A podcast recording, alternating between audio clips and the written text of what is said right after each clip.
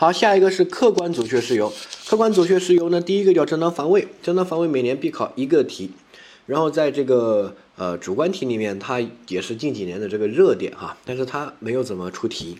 所以呢，我们大家这个主观题部分呢，你看看法条，然后能把一些要点写清楚就行了。但客观题考的还是有点难度，所以呢，第一个这块呢要多做一下历年的这个题目。第二个呢，把一些这个点要理解到位啊。那我们看到第一个，呃，正当防卫这个跟生活中的正当防卫。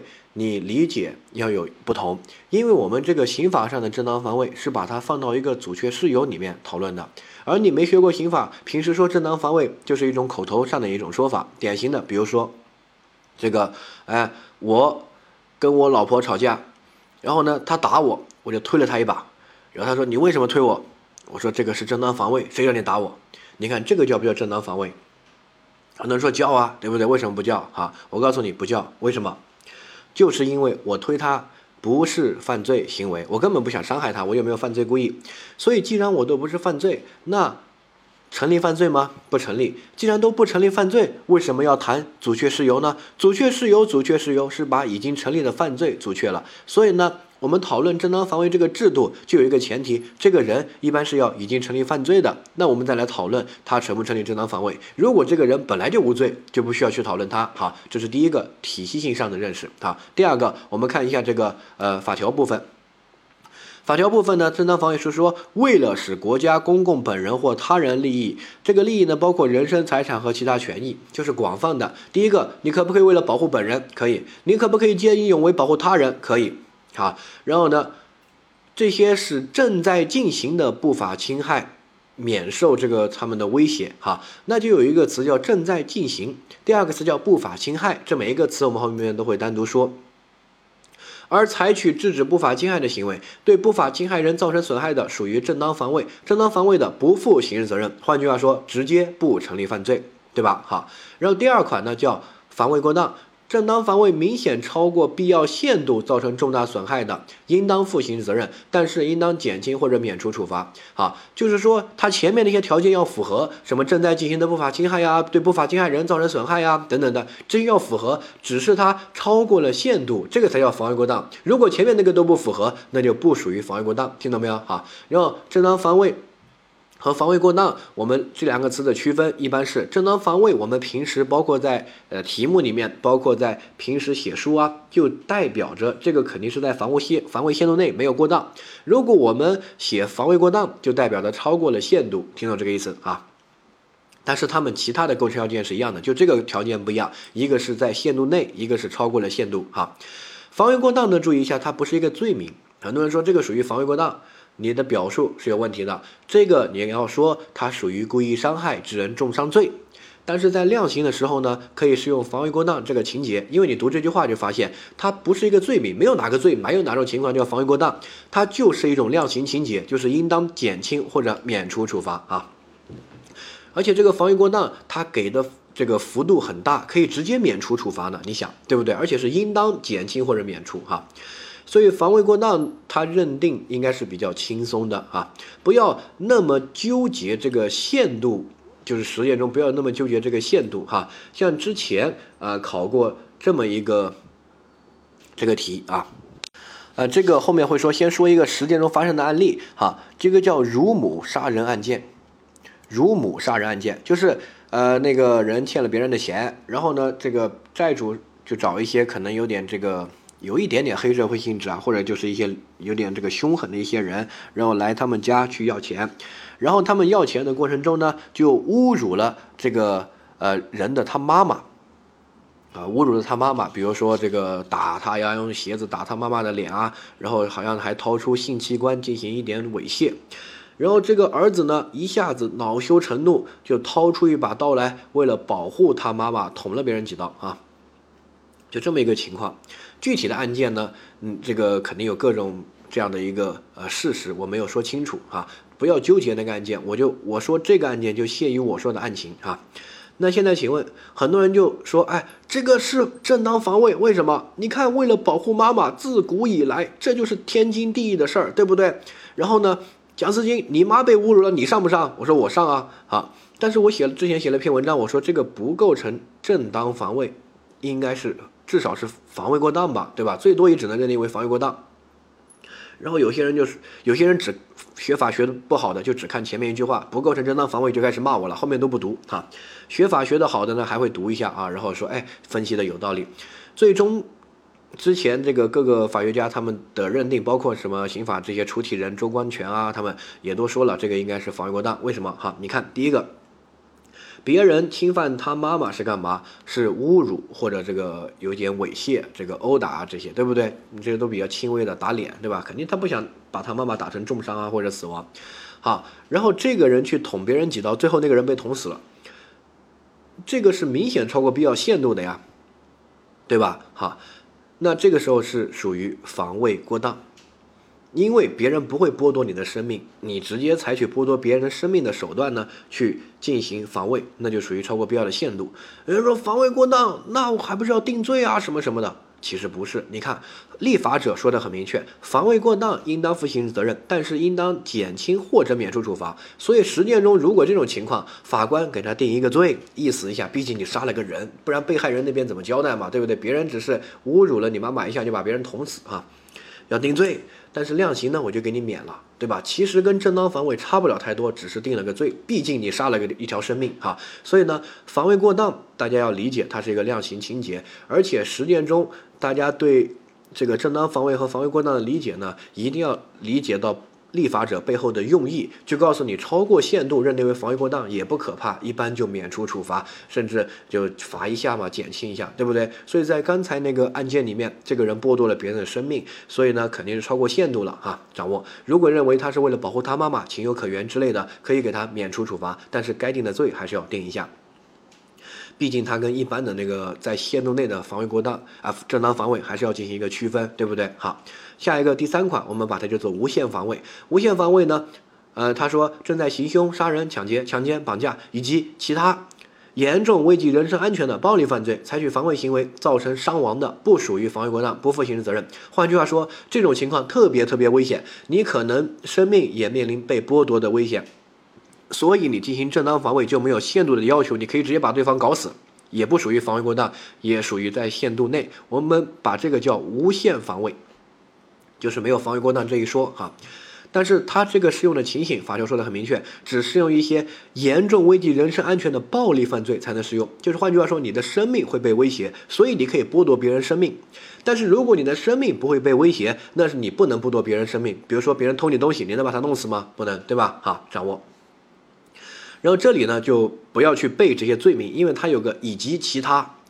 之前十四到十六岁的人那八种犯罪，它没有个等字，所以那八个就那八个，没有其他的，必须把它背下来。而这个它你不用背前面的，因为它有个以及其他，有个等字，相当于那你就不用背了哈。只是你要理解它的性质，它的性质就是严重危及人身安全的暴力犯罪啊，要有这种严重性。这种行为其实包括挺多的哈，这种前面列举的还不够。然后这种严重危及人身安全的暴力犯罪，一定要跟前面有相同的性质。普通威胁你的人身安全，比如说一般的什么非法拘禁啊，你又不会死，对吧？你凭什么杀了别人？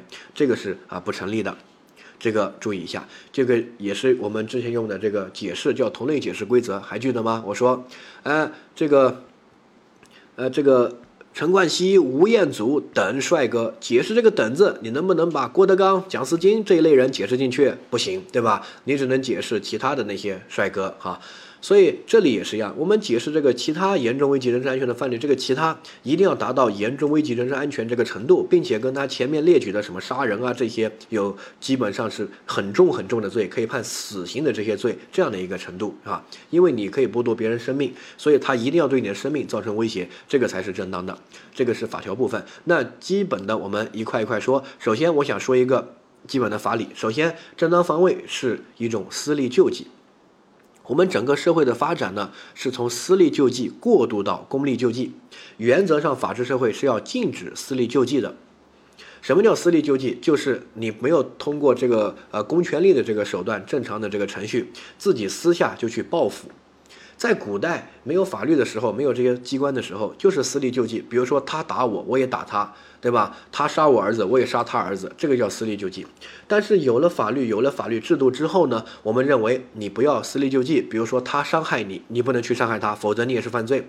那怎么办？你就去报警呗，然后走一个刑事诉讼程序，把那个人抓起来坐牢，这个就是法律，对不对？如果你不走这个公立的程序，公利救济这个程序，那法律没有任何存在的意义。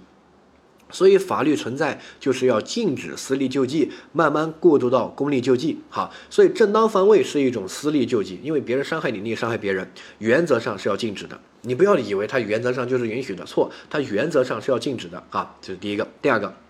但是有一些特别紧迫的情况，他来不及请求公力救济，比如说我正在被他这个殴打，我报警也来不及啊，他也不会给我机会报警啊。那么这种特别的情况才可以允许正当防卫的存在，而且我们要对正当防卫进行一个限制，不能说什么都叫正当防卫，否则就都变成报复，那个就不对了哈。这个掌握一下，第一点，第二点，基于这个法理呢，如果对于一些没有紧迫性的侵害。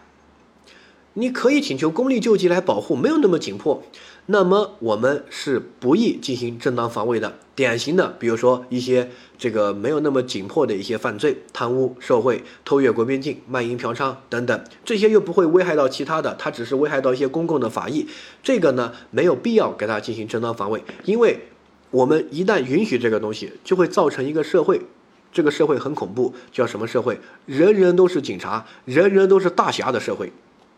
比如说，路见不平一声吼，对吧？我看到有人贪污，拿把刀就把他杀了，我是在执法。这个比本身他贪污更恐怖，你想想，很不安全，对吧？啊，所以呢，遇到这些犯罪，他如果没有这种紧迫性，你完全可以后面报警来把它处理掉。比如说贪污呀、受贿啊，你报个警，然后赃款可以追缴回来嘛，没有那么紧迫，对不对？哈，就不允许正当防卫，不宜实施正当防卫。哈，掌握。所以，对整个正当防卫的制度的理解，你一定要理解成，一般我们是要禁止这种情况的，除非在特别特别紧迫的情况之下才可以适用。如果不具有紧迫性，不具有具体的被害人的一些呃情况，不能适用。好，所以这种社会千万不能出现。这个叫红卫兵时候，红卫兵的时候就每一个人都是执法者，每一个人戴个红袖套就可以去执法，就可以剥夺别人生命，就可以把人抓起来批斗、捆起来打别人，对吧？那这种社会其实很恐怖。所以呢。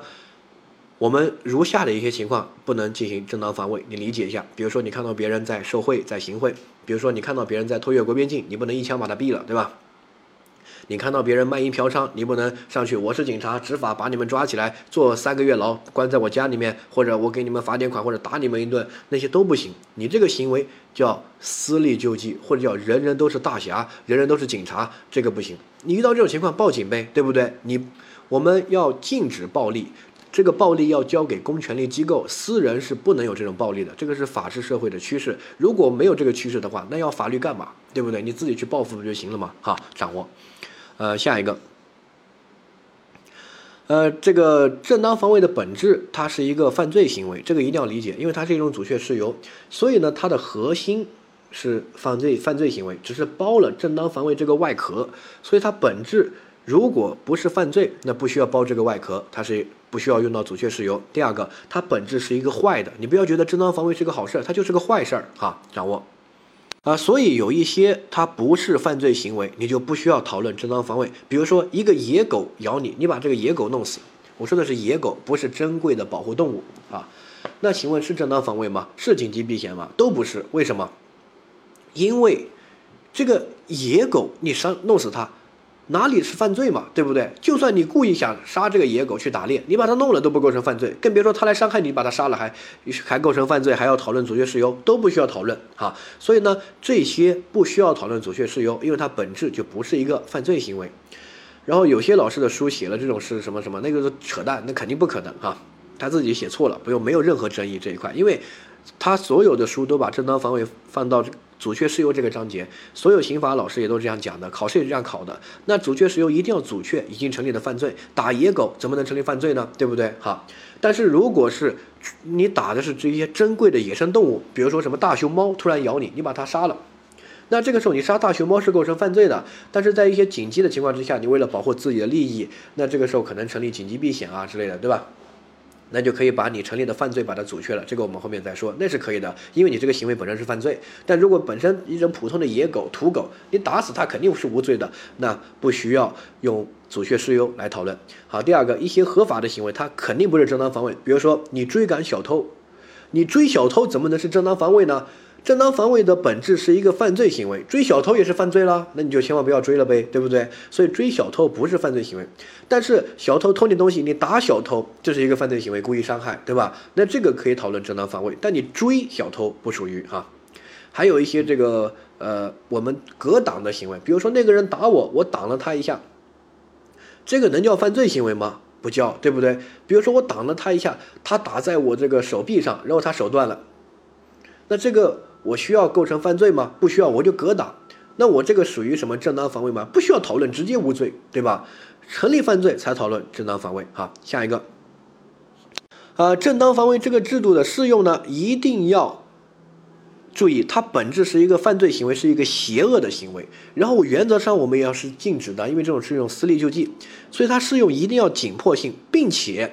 他这个法益能够挽回、能够避免的时候，我们才允许他适用，否则我们这个行为就不叫正当防卫，叫报复、报仇，那个是禁止的。你不能报仇的，你要报仇必须报警，通过警察公立的程序、公立救济来实现你的报仇。好，不能用私利救济的方式。典型的，比如说他伤害了我，他偷了我的东西，过了一段时间，我找到了他，我把他打了一顿，那个叫什么？那个叫报仇。因为你的损失已经发生，你来不及避免损失，来不及挽回损失，你现在也没有面临一个正在进行的不法侵害，没有那么紧迫，所以你不能适用这个正当防卫这些这个私利救济允许的这些制度。你这个情况就是违法，就是犯罪，就要被惩罚，没有任何问题。好，掌握。比如说，哎，一个妇女已经被强奸了，后面这个犯罪分子离开的时候，这个妇女冲上去一刀把他捅死，这个叫不叫正当防卫？不叫，因为正当防卫一定要面临一个正在进行的不法侵害，你还能的来来得及保护你的法益，这个时候呢，我们才可以给你这个正当防卫的空间。现在你的法益已经被侵害完毕了，对不对啊？你为什么要把他捅死呢？这个就属于什么？属于防卫不事实，不属于正当防卫啊。因为你已经来不及挽回你的损失了，然后呢，他也没有正在进行不法侵害了，你也没有什么危险了，你反正都被强奸了，对吧？你在强奸的过程中，你当然可以正当防卫，但是已经结束了，一般就认为不行啊，这个要注意一下。呃，下一个，呃，正当防卫和紧急避险呢，它是不一样的性质，因为正当防卫呢，我们把它叫做正对不正。因为我们伤害的是那个不法侵害人，法条写了，对吧？呃，谁侵害你，你弄他，这个叫正当防卫。所以呢，他是一个不法侵害人，他本来就是一个不正的一个问题，他是一个不正当的、不正义的，对吧？是个邪恶的人，是个坏人。所以呢，他这个就没有明显的法益的对比，只要不超过这个必要的限度就行了。而紧急避险呢，是正对正，就是两个都是法律值得保护的法益，两个都是正当的，所以呢，它有法益的对比。你必须要保护较大的法益，损害一个较小的法益才行，你不能倒过来啊。理由，你听这个例子，比如说有个人要来这个打我，那这个时候如果我转过去打他，那这个叫什么叫正当防卫？没问题吧？他打我，我转过去打他，叫正当防卫。但是有个人打我，我跑跑的时候呢，这个抢抢了一个摩托车，这个跑得快一点，那这个我们把它叫什么叫紧急避险？因为这个时候我损害的是那个摩托车，对不对？但摩托车它也是正当的呀，他是无个无辜的人，对吧？啊，但正当防卫损害的是那个正在的不法侵害人，是那个在犯罪的人，在伤害你的人。好，紧急避险损害的是那个摩托车，是个无辜的人。所以呢，正当防卫叫正对不正，紧急避险叫正对正。好，紧急避险这种情况之下呢？两个都是合法的，两个都是正当的，都值得刑法保护。你凭什么为了保护自己而牺牲别人的？那就有一个前提，就是你这个更值得保护。好，你能不能这样？比如说别人来这个啊追杀你或者抢你的东西吧，抢你东西就侵犯你的财产，对不对？你为了保护自己的东西不被抢，你拿起一个婴儿就砸过去。让他不要来抢你的东西，你能不能这样？比如说有人抢了你的包，拿着包开始跑了，你能不能拿一个小孩就朝着那个地方丢，用小孩去砸那个人？肯定不行啊！你为了保护你的财产，你竟然牺牲别人的生命，这个肯定不能叫紧急避险。这个能理解吧？所以它保护的法益要比损害的法益要大。比如说，别人来杀你，你可以抢一辆摩托车，这个没问题，因为你保护的是生命，但是你牺牲的是这个财产，摩托车，对吧？好，下一个，但是正当防卫就没有这样的明显的对比。比如说，别人来这个抢劫你的东西是财产。但是呢，你可以侵犯别人的这个呃健康，比如你把他打成重伤，这个是没问题的，没有明显的这样一个对比，因为它是正对不正，那个不正的不太值得保护，所以它嗯不需要法医对比，只是需要不超过必要的限度，所以它用的词不一样，紧急避险那边叫不能这个呃大于所这个。呃，保护的法益，牺牲的不能大于保护的，对吧？要保护的比牺牲的大，那才行。而这个正当防卫说的是不超过必要的限度，哈，这个限度呢，我们在考试里面怎么理解？哈，只要不是重伤和死亡，那么一般都是没有超过必要限度的。比如说考过一个小偷来偷你东西，你把他追上去弄成了轻伤，属不属于正当防卫？属于没有超过限度。但是你把他弄成重伤或者把他弄死了，那就属于超过必要的限度。哈，你可以把他关起来，侵犯他的自由，这都没问题的。也都在必要的限度内，没有超过必要的限度。但是你一般题目中出现重伤或者死亡，一般就超过必要限度，除非属于无限防卫的情况，就是他正在剥夺你的生命啊，你可以剥夺他的生命，这个没问题。除此以外的题目中出现重伤和死亡，一般是超过必要限度哈，可以自己记一下，后面我们我们也会有这个总结。好，那么我们看到构成要件第一个叫起因条件，正当防卫的起因条件是面临一个现实的不法侵害。好，两个关键词，一个叫现实，一个叫不法侵害。不法侵害呢叫人的行为，如果不是人的行为，那不构成正当防卫，叫紧急避险。因为你要记得正对不正，对不对？那个一定不正，肯定是个人啊。如果是一些自然的灾害的一些危险，叫紧急避险。比如说，如果一个野狗咬我，那么我把它打了，就构成正当防卫，对吗？错。有人说啊，这个野狗不是人的嘛，就紧急避险对吗？错，记住，这种题就是陷阱，它既不构成正当防卫，也不构成紧急避险，因为它不需要讨论足确事由。好，但是一个大熊猫这个咬我，你肯定是野生的啊，咬我，那这个时候呢，我打它就构成犯罪，可能一些危害野生动物之类的犯罪，因为它是珍贵的保护动物，对不对？好，但是呢，如果它咬我，为了保护自己的生命，那把它打了，叫正当防卫吗？不叫，你不能说大熊猫是人的不法侵害吧？叫紧急避险。好，但是如果这个张三。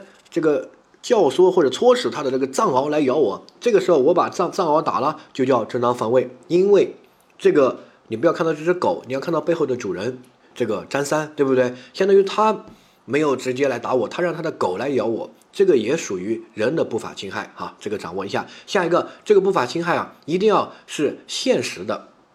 这个不法侵害我们之前说了，呃，这个要具有现实性、进攻性。紧迫性、破坏性这一类型的一些行为，典型就大家常见的杀人啊、抢劫啊、强奸啊等等的。对于一些很温和的行为，不具备这种呃这个行为，一般不成立正当防卫。比如说一些什么行贿啊、受贿啊这些哈，否则会造成人人都是大侠的社会，对不对？这个你公力救济可以报个警就可以了，拍个照报个警不就行了吗？你为什么要去伤害别人呢？对不对？好，下一个。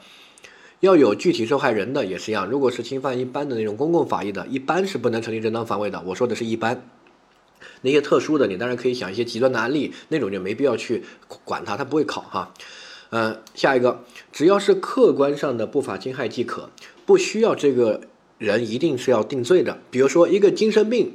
或者一个不满十岁的小孩来杀我，来打我，我能不能正当防卫？当然可以啊！你就说不能说他无罪，我就不能正当防卫啊，对不对？因为这个精神病或者这个小孩他就是来伤害我呀，就是这个不法侵害呀，并不是说一定要犯罪啊，不要犯罪也可以，只需要在客观层面有不法侵害就行了啊。下一个。这个不法侵害一定要现实存在的，如果没有存在一个不不法侵害，我以为它存在，这个叫自己这个弄错了。我们一般也叫假想的防卫。假想的防卫呢，记住这个结论哈。假想的防卫这几年比较爱考，就是有过失按照过失犯罪，没有就按照意外事件，反正没有犯罪故意哈。什么叫假想的防卫？比如说我在路上走，一个人冲过来。就挥起拳头，我以为那个人要打我，然后呢，我就这个反击打了他一下，打了他一顿，把他打伤了。那这个时候呢，后面发现那个人不是要打我，如果那个人就要打我，那没问题，我肯定正当防卫，对不对？那个人不是打我，是这个去跑去前面，然后呢去赶公交车，只是手这个抬一下，这个挥手说公交车停一停，我弄错了。那这种弄错呢，我们说他主观上是没有犯罪故意的，因为他连这个事实都没有认识清楚。事实认识清楚，你要认识到有不法侵害啊这些，对不对？你都这个都认错了哈，所以他主观上是没有故意的。记住这个结论，不要去纠结，因为这种正当防卫它比较呃奇怪啊，它的这个点，我们这个认为他有。他没有犯罪的故意，他这个故意只是故意实施攻击的故意，因为我们认为他主要还是想防卫，对不对？他不是想犯罪，所以呢，我们认为他没有故意的话，有过失就按照过失，比如说你都没有问清楚你就打别人，有点过失，对吧？啊，那就按照过失处理，过失致人重伤罪啊之类的。如果没有过失，就按照意外事件处理。记住这个结论啊，不用深究。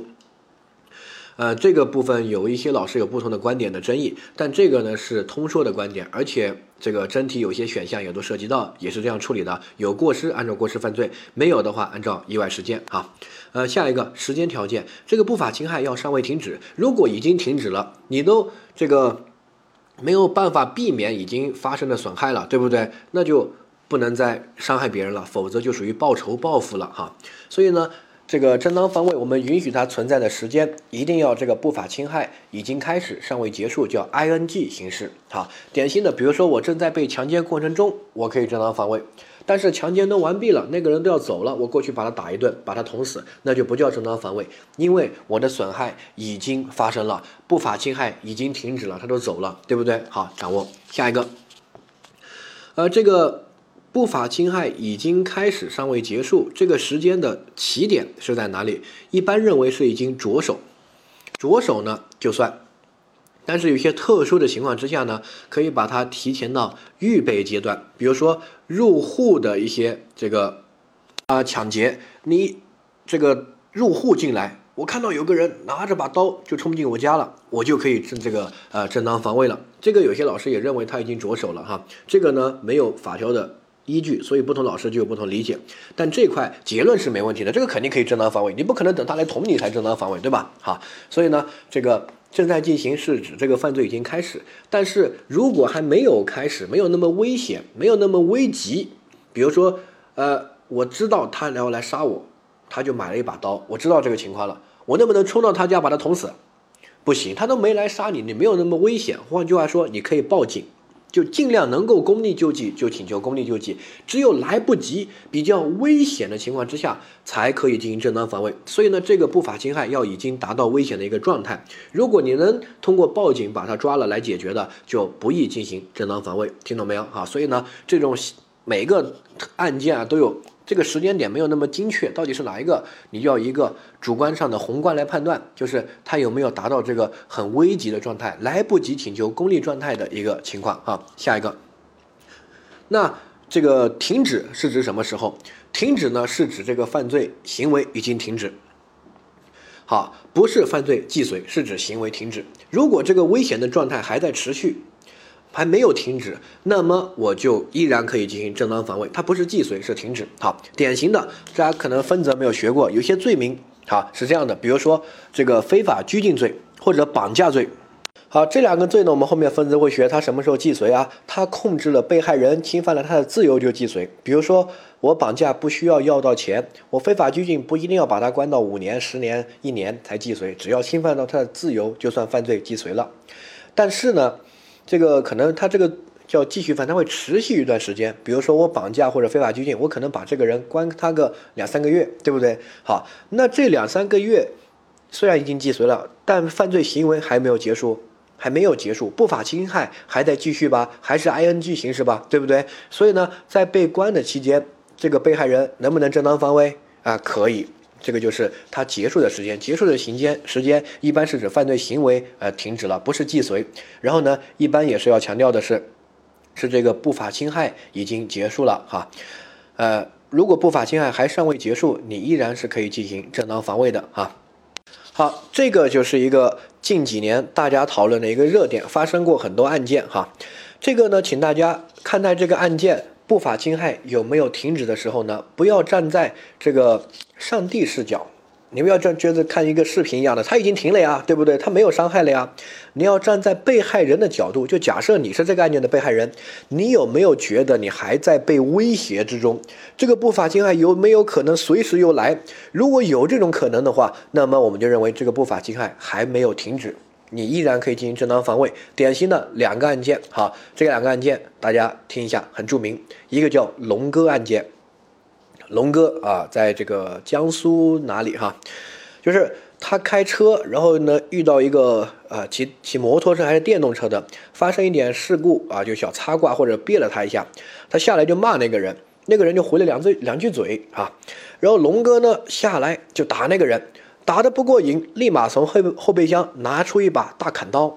龙哥呢是有点黑社会背景，闻着声啊那些啊，后面微博上都爆出来了。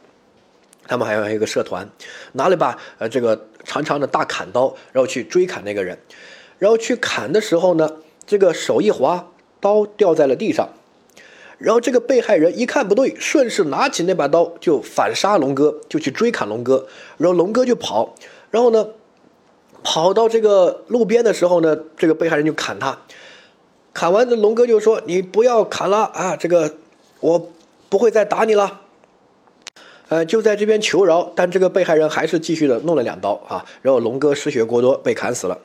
那现在的问题就是，这个案件之前大家都看过报道过，对不对？好，请问什么时候算不法侵害已经结束？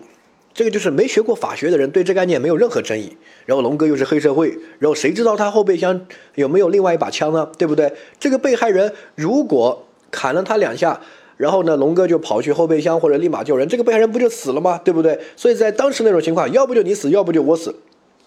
所以呢，没学过法学的人在微博上那个讨论的都是这种情况，被黑社会砍了，然后你去把他砍死，还要定罪，故意杀人罪，不合适吧？好，这是第一个。第二个，学过法学的人，哎，就是有点学法律就是学傻了，就在这边讨论说，哎，你看龙哥，尤其我们教的这些半瓶醋啊，就是说龙哥这个案件。他，我觉得他那个雕，这个刀掉在地上那一瞬间，这个犯罪就应该已经结束了呀，不法侵害已经结束了呀。他又不敢去弄那个被害人，被害人拿起刀来，这个时候如果他在砍龙哥的话，就应该属于报仇了吧，对不对？或者是追砍到后面，龙哥在这边说不要砍了，打打了他两下。如果这个时候我就认为不法侵害应该已经结束了呀，他再砍的话就应该属于报仇了，就不是正当防卫了呀，对不对？好，你看这样分析有没有道理？哎，有道理。他的两个最终龙哥那个案件是按照正当防卫来认定的啊，因为舆论的压力很大，然后。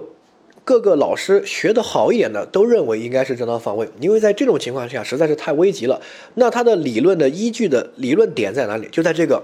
好，你听，我们判断这个犯罪或者这个不法侵害是否是正在进行，是否已经停止，要综合来看，不要只看那一个瞬间，不要站在上帝视角。我们在讨论这个案件的时候，法学生都是站在一个无关的人在看一个一段视频一样的，这个地方应该停了，那个地方应该停了。你换一个视角，你站在被害人那个角度，好，假设你就是那个被害人，一个黑社会纹着纹身，吵了两句嘴，立马从后备箱掏出一把砍刀来追着你砍。这个时候他手一掉，然后刀掉在地上，你拿过来就这个砍龙哥，这个是肯定的呀，对不对？你不能说刀一掉，这个不法侵害就停止了，你就不能正当防卫了。那如果这个时候我不去夺刀，那龙哥捡起刀来不就继续砍我了吗？我就被砍死怎么办？对不对？所以这个时候肯定不算不法侵害停止。然后去砍龙哥的时候，龙哥跑，然后你就追砍他。我怎么知道他是不是跑去后备箱拿刀呢？对不对？如果这个时候我走了，他开着车啊，他开车撞过来把我撞死怎么办？对不对？所以呢，在被害人，你假设你是那个被害人，在那种情况之下，你是不是特别慌乱？你是不是觉得你的生命随时都会被这个黑社会威胁？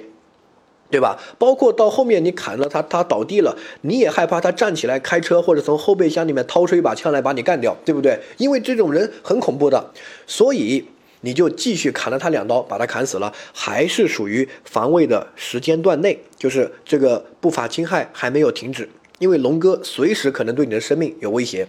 所以你站在被害人的角度，你假设你是被害人，你就觉得这个是情有可原的，对不对？但是你在上帝视角，你就觉得，哎，这个他已经停止了呀，你为什么还砍他？说的轻松，你去试试。好，还有另外一个案件，这个案件也是发生过的，叫粪坑案件。好，就是一个人要这个强奸一个女的，然后就拖到了这个野野外，然后呢，这个女的就跑，然后跑到这个粪坑旁边，然后这个男的就追上这个女的了。这个女的挣扎了以后一推，这个男的就掉到粪坑里面，就是那种农村里面的化粪池啊。然后呢，呃，这个男的一爬上来，这个女的就把他踢下去。一手一扶上，他就踩他的手，就根本爬不上来。然后冬天又冷，然后那个粪这个味道又大，然后呛了几口就弄死在里面了。反正来回好几次都没有让他上来。然后呢，很多人评价这个，就说你看这个男的已经掉下去了，你是不是没有面临一个不法侵害了呀？不法侵害已经停了呀，对不对？所以如果你在弄这个男的，那就属于什么？属于这个报复了，对吧？你都没有面临一个不法侵害，不法侵害停止了，不属于正当防卫。这个就是什么？站着说话不腰疼。你是站在上帝视角来看待这个问题，我就换一个视角。假设你是那个女的，你之前被这个男的要强奸，好不容易把这个男的推到化粪池里面，现在这个男的要爬出来，如果你不把他踢下去，你允许他爬出来，会有什么后果？你继续被强奸，而且要被打死，甚至都有可能，因为你把他推下去那么恶心，那个男的要这个越来越气愤，对不对？所以这个时候千万不能让他上来，一上来我的生命就有可能危险，对吧？或者我又会被强奸了，所以这个时候就是不断的踢他，把他踢下去。你在被害人，你也是这样想的呀，对不对？好。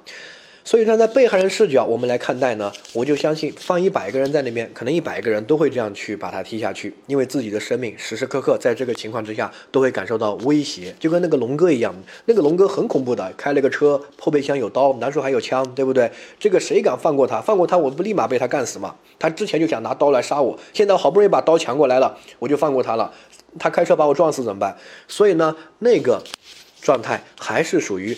不法侵害正在进行，你的生命还受到威胁的状态，所以在那个状态之下，你还是可以正当防卫的。所以呢，这两个案件希望大家掌握，这个是近几年的热点案件，它有可能会考啊。所以呢，要以被害人视角来看待这个危险是不是还在进行过程中，不要以上帝视角。好，下一个。呃，有三种细化的情况。第一个叫状态犯，财产犯罪的犯罪行为虽然已经既遂了，比如说我盗窃或者我抢劫，已经把东西拿到了，就既遂了，但是这个不法状态还在持续，只要还来得及挽回损失，你就可以成立正当防卫。好，所以它不是既遂，是那个状态还在持续，但是它的关键词在于当场。如果不是当场来得及挽回损失，是你比如说他把我东西偷了或者抢了，呃，过了这个十天半个月，我在路上看到他，我就说打他一顿。当时他偷我东西，这个能能不能叫挽回损失啊？不叫，你就要报复嘛，对不对啊？然后比如说他把我东西偷了、抢了，然后他跑，然后呢我追他，当场还能追追得上挽回损失，不管我追一个小时还是追两三个小时，我把他追到了，然后拿回这个财物，然后轻微的打了他一下，什么没有超过限度，能不能成立正当防卫？可以的，就是这个状态犯可以延伸到后面当场来得及挽回损失的情况之下啊，掌握。嗯，下一个。但是那种由于他已经开始跑了，对不对？所以我可以挽回损失，我轻微的伤害他，这也是可以的，甚至把他拘禁一下、捆一下，这都是可以的。但你能不能把他打死啊，或者打成重伤啊？不行，因为这个时候他都跑了，对你的生命其实是没有威胁的。所以呢，你只你不能威胁到他的生命，或者是重伤这样的限度，否则就属于防卫过当了哈。掌握。呃，但是如果他正在抢劫的过程中，那这个时候他在剥夺我的生命，有可能拿把刀，对不对？那这个时候我可以把他啊，这个采取这个防卫，把他弄死，这个不属于防卫过当，属于无限防卫。只是他抢完之后跑，那这个时候我去挽回损失，如果他没有威胁到我的生命，我一般是不能弄死他的，否则就属于防卫过当哈。这个大概有个感觉。呃，下一个叫继续犯，我之前说过，他的行为是一个持续的状态，只要这个非法拘禁或者绑架的行为还没有结束，你就可以正当防卫。好，第三个事先安装防卫装置的问题哈，这个大家理解，事先安装一个防卫装置，这个呢，如果防卫装置这个在小偷啊或者一些人不法侵害的时候启动了，造成别人的损害，这个属不属于这个时间条件不符合？很多人说，哎，属于为什么？你看还没有不法侵害的时候，你就安装了防伪装置，对不对？呃，所以你这个行为就是不法侵害还没有发生的时候，对不对？错，你不要看它什么时候安装的，你要看这个装置什么时候起作用。它起作用的时间是不法侵害正在发生。比如说我在我家里面装了个陷阱，有一个小偷进来，我按一个按钮或者他触碰那个就会被关起来，一个笼子就降下来把它捆起来。你是不是按照我安装的时间啊？你肯定不是啊，对不对？那个又没什么危害，一定是起作用的时间。起作用，我都小偷都进来了，面临到不法侵害了，这个时候才起作用，那你算不算在这个时间内呢？算，对吧？就属于这个不法侵害，呃，这正在开始，尚未停止这个时间内的防卫行为。所以呢，事先安装防卫装置问题是可以成立正当防卫的，但是注意不能超过必要的限度。好，有一些这样的一个案件，比如说我安装一个这个电网在我的玻璃上，我这个户外的玻璃阳台上，然后有个小偷，我家在七楼或者十楼，小偷进来偷东西，从阳台翻进来，一触碰这个电网就会被电死，然后十楼七楼摔下去肯定死，对吧？就安装一个这么个东西，然后真的电死个小偷，是发生过这么的案件的哈？请问定什么？定防卫过当。不构成正当防卫，为什么？是不是它这个装置时间的问题？不是，因为这个装置安的时间无所谓，它起作用的时间是在不法侵害、小偷触发才会起作用，所以呢，时间条件是符合的。它不符合的是限度条件，他偷你东西，凭什么你剥夺别人生命啊？对不对？啊，而且你安装这个应该是一种故意，就是你对他的死亡持一种放任的态度，就是我想这个避免别人偷东西，就像我避免别人偷西瓜，然后呢，我注射。注射剧毒一样的，你这个小偷偷过来，你都安的时候，你就可以想象到七楼，他一触碰肯定手是捏不稳的，肯定要掉下去，掉下去必死。七楼十楼摔下去必死，对不对？所以呢，这种情况就是一个，如果你主观上你就是是一个故意的心态，至少是一个放任，对不对？好，故意。然后呢，问你成不成立正当防卫？肯定不成立，因为它超过了必要的限度。那最终呢，该定什么罪定什么罪啊？但是可以，如果符合其他条件的话，可以认定为是防卫过当啊。这个注意一下，这个事先安装防卫装置的问题，如果在限度内可以成立正当防卫，如果超过限度，要认为是防卫过当哈。但这个装置是没问题的，时间条件是符合的，因为它起作用的时间是有这个不法侵害人触发才会起作用，安装的时间无所谓哈。呃，下一个意思条件，这个呢是。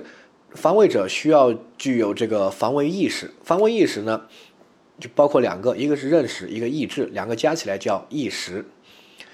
好，那什么叫防卫意识呢？说的通俗一点，第一个你要认识到有个不法侵害存在，叫防卫认识；第二个你是要出于想保护法益的目的去防卫，你是一个想保护的一个目的，而不是就想泄愤或者就想弄他。好，典型的比如说没有防卫认识的这个情况。之前也说过，螳螂捕蝉，黄雀在后。我要杀张三，然后把他杀了。然后呢，后面发现我杀张三的时候，正好阻止了张三去杀马云。你看，我阻止了张三杀马云。哈，这个就是什么？我都没有防卫认识，我都没有认识到张三在杀马云，我后面才发现的，对吧？那这个时候能不能给我认定为正当防卫呢？这个就有观点展示，一般认为是不能认定的。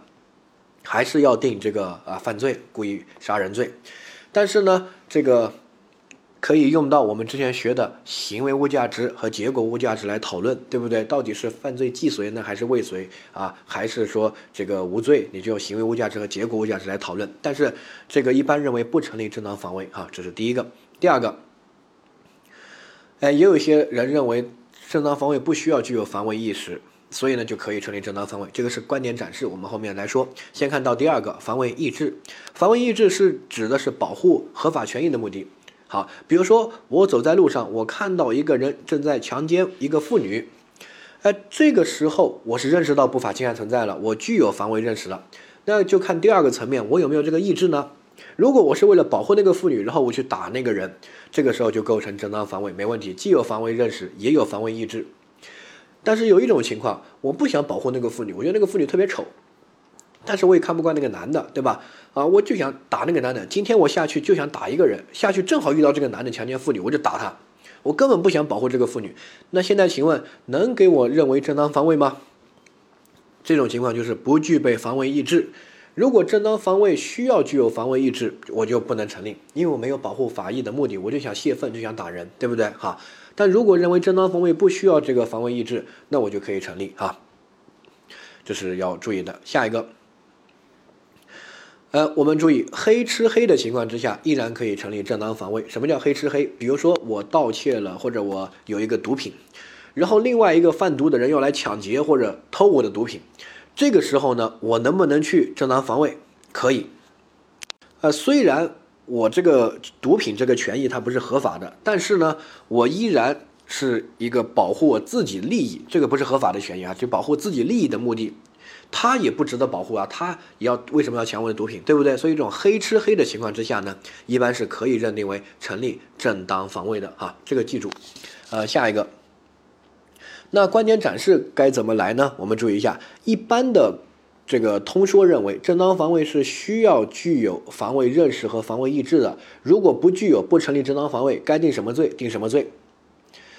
啊，然后呢，下一步你再可以用到这个行为物价值、结果物价值来讨论犯罪到底是既遂未遂还是这个无罪，对不对？但是如果问正当防卫呢，其实用行为物价值和结果物价值讨论不出来的，讨论的是这个点。所以同样一个案件，螳螂捕蝉，黄雀在后。你可以用行为物价值和结果物价值来解这个题来分析，但这种分析来的分析出来的结论就是，呃，到底是既遂未遂还是无罪，分析不出来它成不成立正当防卫哈。你也可以从另外一个角度分析，比如说正当防卫需不需要具有防卫认识和防卫意志，需不需要具备这个条件？如果需要，它就不成立，对不对？好。如果不需要，他就成立正当防卫。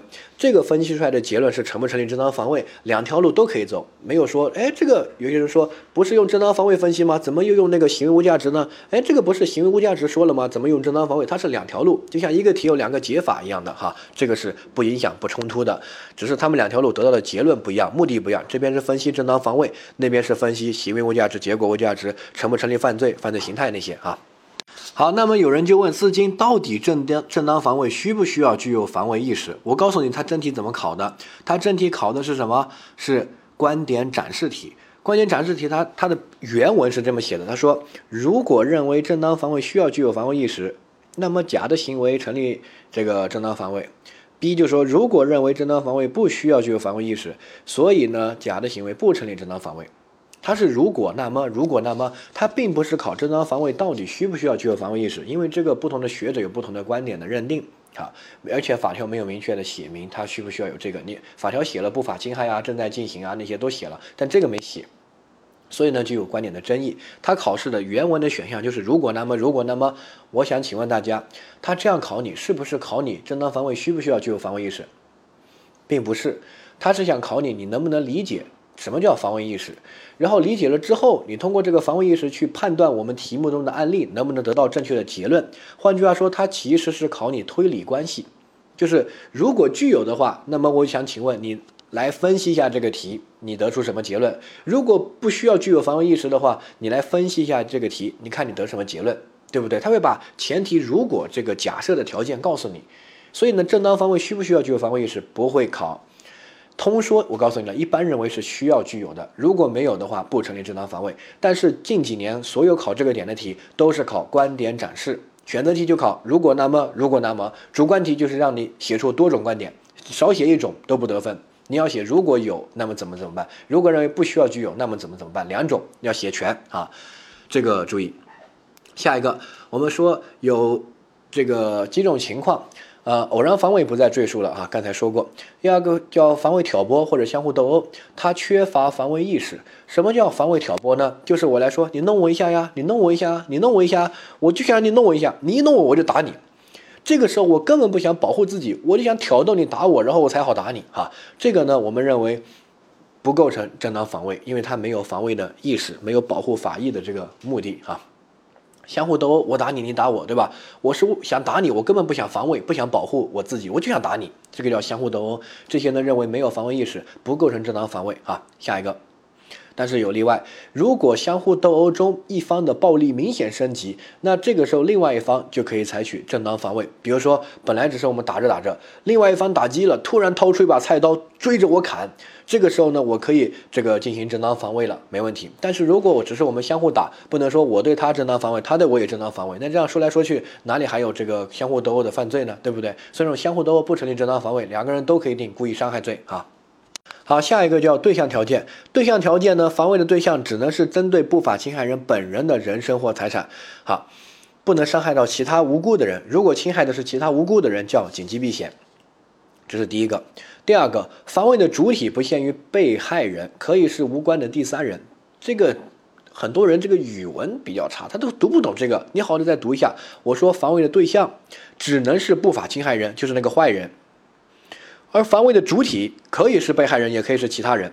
这句话说的很清楚了吧？还有什么争议呢？啊，不要看错，很多人答疑的时候自己书都没有看清楚，你好好读一下。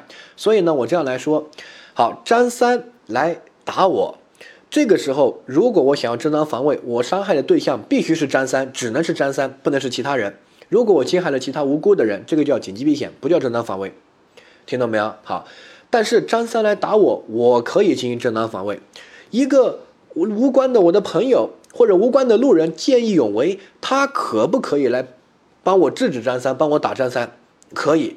这个也叫正当防卫，防卫的主体不限于被害人，我可以是其他人见义勇为，但是防卫的对象只能是那个不法侵害人，不能对无辜的第三人。听懂这个意思哈？下一个限度条件，我们说了，这个正当防卫呢，由于不是紧急避险，它是正对不正，所以呢，它没有法益的对比。所以，比如说小偷偷我东西，我可以打他，侵犯他的人身的权益，或者把他捆起来，侵犯他的自由，这都是可以的，对不对？哈，比如说别人强奸我，那我可以侵犯他的这个呃身体健康，甚至生命，因为强奸如果是暴力的话，是可以无限防卫的，哈。所以呢，这个正当防卫的限度条件不需要用两个法益去对比大小。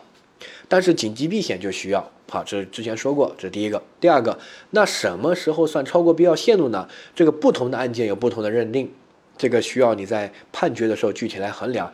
那考试怎么考呢？考试会给你一个暗示，如果如果题目中出现重伤或者死亡这个结果，我们一般认为是防卫过当了。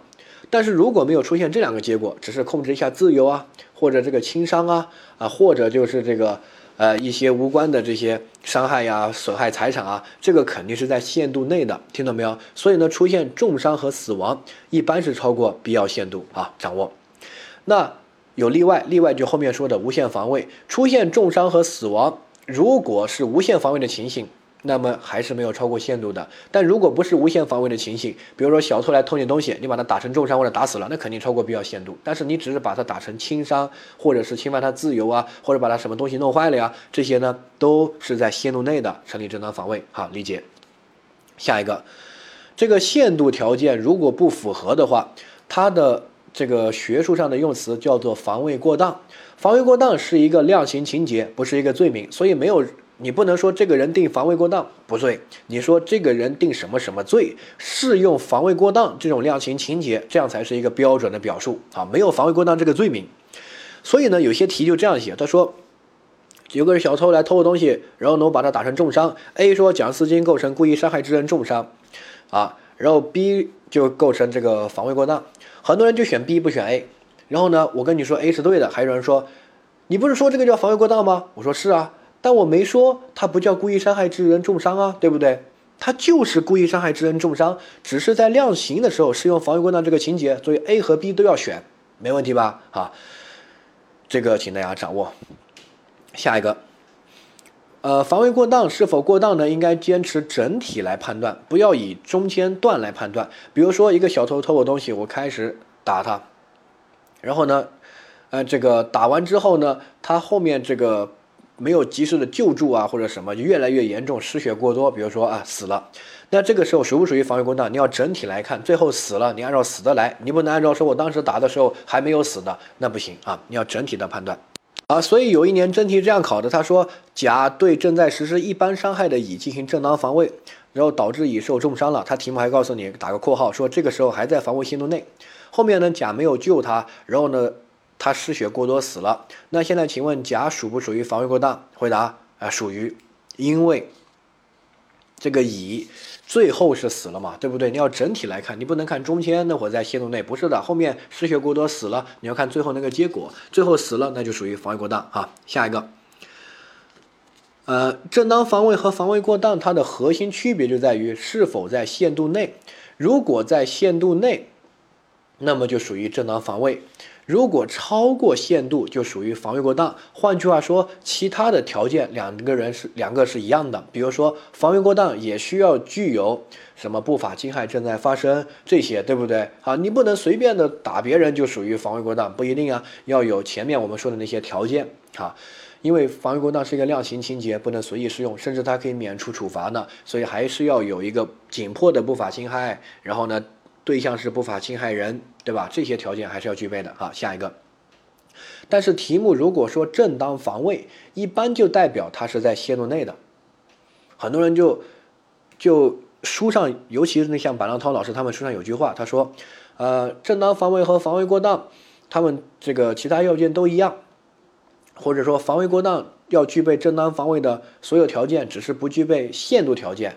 这句话书上写了的，很多人理解就是说，正当防卫所有条件，防卫过当都符合，只是它不符合限度条件。这句话就错了。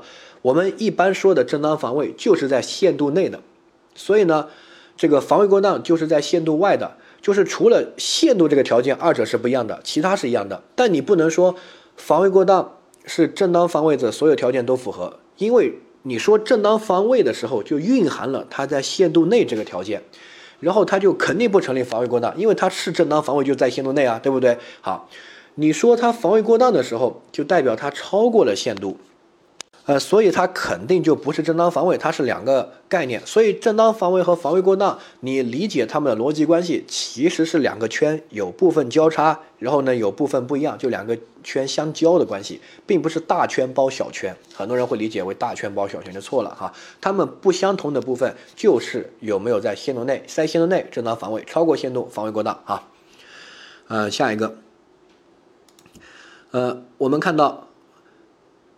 呃，无限防卫法条之前说了，说正在行凶杀人这些严重危及人身安全的暴力犯罪，你可对他们进行防卫的话，如果造成伤亡，不属于防卫过当。我们就说这种情况，他可能威胁你的生命，所以你可以剥夺他生命，这个就不存在限度这一说，可以无限的进行防卫啊。